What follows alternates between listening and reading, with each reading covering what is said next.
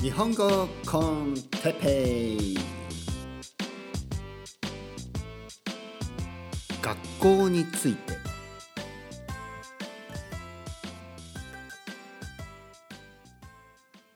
はい、えー今日も始まりました、えー日本語コンテペイの、えー時間ですね。はい、えーなんかね、えー日本語コンテペイね。テペイとか言ってますけど本当はてっぺいですね。てっぺいです。でもあのまあスペインにいるとですね、まあ、スペインに住んでるんですけど、えーなんかてっぺいってあんまりこう言えないのかな？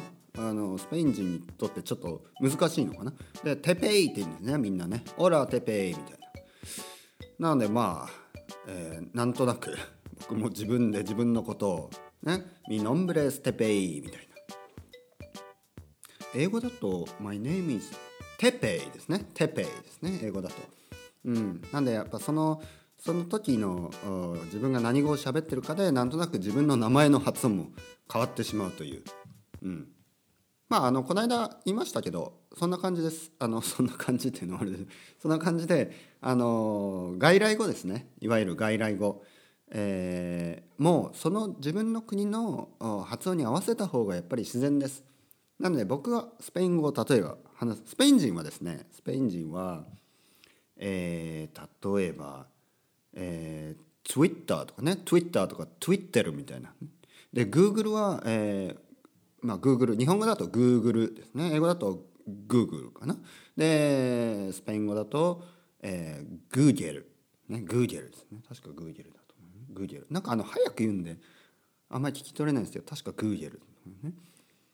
えーとかまああのとにかく日本語を喋る時はあのアメリカ人の方でもイギリス人の人でも、えードイツ人でもあのー まあ、スペイン人でも何人でも中国人でも何人でも日本人の発音に合わせた方がやっぱり日本語を喋るんだったら自然です。なんで、まあ、気持ちは分かりますね。スターバックスとかなんかちょっと気持ち悪いとかね。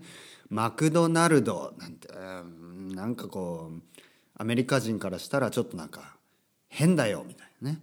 変な発音だよ。気持ちはすごいわかります。でも例えばスペインにいるんだったらグーゲルの方がとかえーえーなんかな？えーまあフェイスブックはフェイスブックかな？でもなんか全部変わるんですよね。やっぱスペイン語風の発音にね。やっぱそこは合わせた方がいいですね。うん。合わせた方がなぜいいかというとやっぱそっちの方が自然だから。ね、そっちの方がそのこその国の言葉として自然だからです。なんで日本語を喋るんだったらなんか昨日スターバックスに行ってさとか、まあまあまあ、ちょっと僕の発音もあれですけど昨日マクドナルドに行ってさみたいな。ね、まあ、そういう感じじゃなくて昨日マクドナルドに行ってとかスターバックスに行ってとか、えー、なんかあるかな。なんかうん。まあ、Twitter とかねなんかそういうことじゃなくて Twitter をしてとかね。まあそんな感じで日本語っぽく言った方がいいということですね。はい。では今日は、えー学校についてですね、えーまずまた個人的な自分の経験体験談から話してみたいと思います。前も言ったように、えー僕が英語を真剣に勉強し始めたのは大学生の時なのでまあちょっと遅いとも言えるしまあ別に遅くはない。まあ勉強するのに年とか関係ないんで遅くはないですね。21歳ぐらいの時、えーその前に、えー21歳の時ですね。まあきっかけがありましてその時に、えー夏休みですね。21歳の大学3年生の夏休みにえー2年じゃあ3年生ですね、えーとあるアメリカ人の交換留学生がいました。ね、で彼と友達になってまあ友達になったのももう本当に、えー夏休みの本当1ヶ月ぐらい前。そして彼が言うんですね「えーテペイ」ね「テペイ」かな、えー あのーまあ、オレゴンに帰る前に、ね、オレゴン州出身の人ですね。オレゴンに帰る前にあの東南アジアを旅行したい。タイカンボジアベトナムね3カ国を3カ国を1ヶ月近くで回りたいとまあよかったら一緒に行きませんか?」と誘われたわけですね。そして、えー、僕ともう一人の日本人の友達と3人で、えー、東南アジアに行ったわけです。バンコクから始まり、えー、どこまで行ったかな？バンコクから、えー、ホーチミンですねそして、えー、シュムリアねシェムシェムリアねあのアンコールワットまあ、メコンデルタなんかを回ってでその後プーケットまで行ったんですよね。でプーケットでそのアメリカ人の友達が、えー、入院したりして、まあ、大変なこともあったんですけどえー、まあ結局すごい楽しかったわけですね、まあ、楽しかった、まあ、大変でしたけど楽しかった。うん。そしてそこで気づいたことがあります、ね、英語英語ができないといろんな国の人と会話ができない。で旅の途中でいろんな人に会うわけですねフランス人イギリス人オーストラリア人アメリカ人、えー、韓国人中国人いろんな人に会いましたででもやっぱりあのアメリカ人の彼は自分の国の言葉英語を使って、えー、まあ、コミュニケーションが取れると。でまあ僕とそのもう一人の日本人の友達まあ彼も結構でもあの性格的に明るいんでどんどん英語で話してましたけど僕はちょっとねやっぱ恥ずかしさがあってでも悔しさが残りましたね。悔しえー、も日本に戻ってきてあこれはいかんとねあ勉強しない勉強しないといけないというかもう本当にいろんな国の人と話がしたい、ね、そう思ったわけですね。そしてまあ真剣に英語を勉強し始めた。えー、まず向かったのは英会話学校ですね。でもでもちょっとねまあいろいろありましてまあちょっとなんか合わないなと思ってしまったんです。まあその説明は後でしますね。そして自分でポッドキャストを探して聞き始めたわけですね。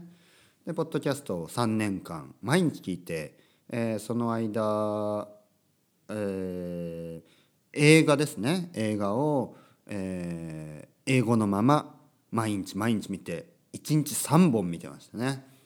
まあ、あのその時レンタルビデオ屋で働いてたのでレンタルビデオ屋ね。スペイン語だとビデオクラブとかね。ビデオクラブビデオクラブかな、えー、とにかくえー、レンタルビデオ屋で働いてたので、えー、毎日毎日映画を見てた、うん、そして、えー、1日3本1年間で1,000本ぐらいね。3年間で3,000本。でも今思えばあのそんなにいっぱい見てたのに見てない映画がほとんどなんですね。というのもやっぱり映画ってものすごい数あるんで3,000本ぐらいじゃ全部見たとかなんないんですね。全くなんない。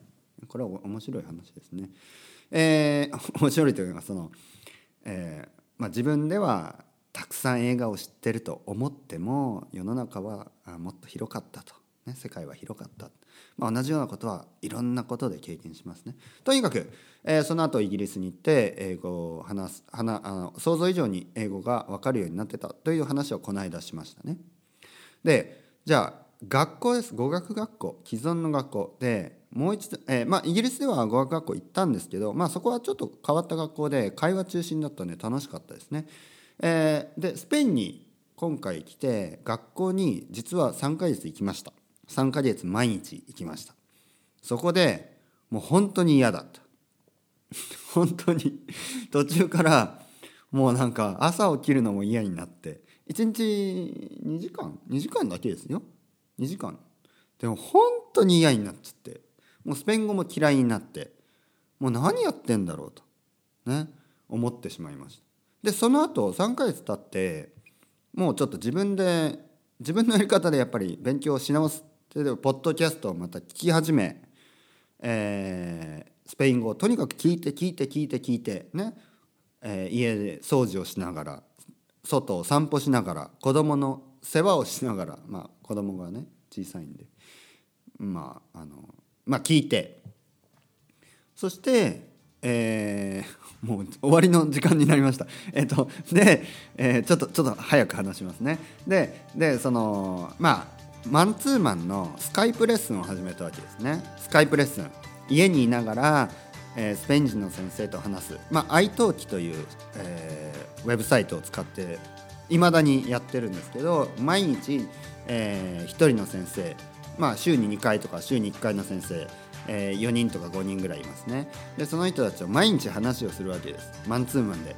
そうするともう本当に驚くほど、まあ、驚くほど、まあ、実はこれは3ヶ月学校に行った後3ヶ月愛登記をして今日今日ですね。今日で本当に今日でぴったり3ヶ月終わったんです。なので3ヶ月同士比べると学校に行ってない自分で勉強した自分でリスニングリスニングリスニングそして会話をたまに先生とするたまにというか毎日やってるんですけど、えー、する。こっちの方がね全然いい結果が出たんですね。いい結果が出たっていうかスペイン語はもっともっと喋れるようになったんですね。なのでちょっとこの詳細についてはまた次回話します。ちょっと時間が、えー、なくなりましてね。だらだら話してて、えー、また、えー、次回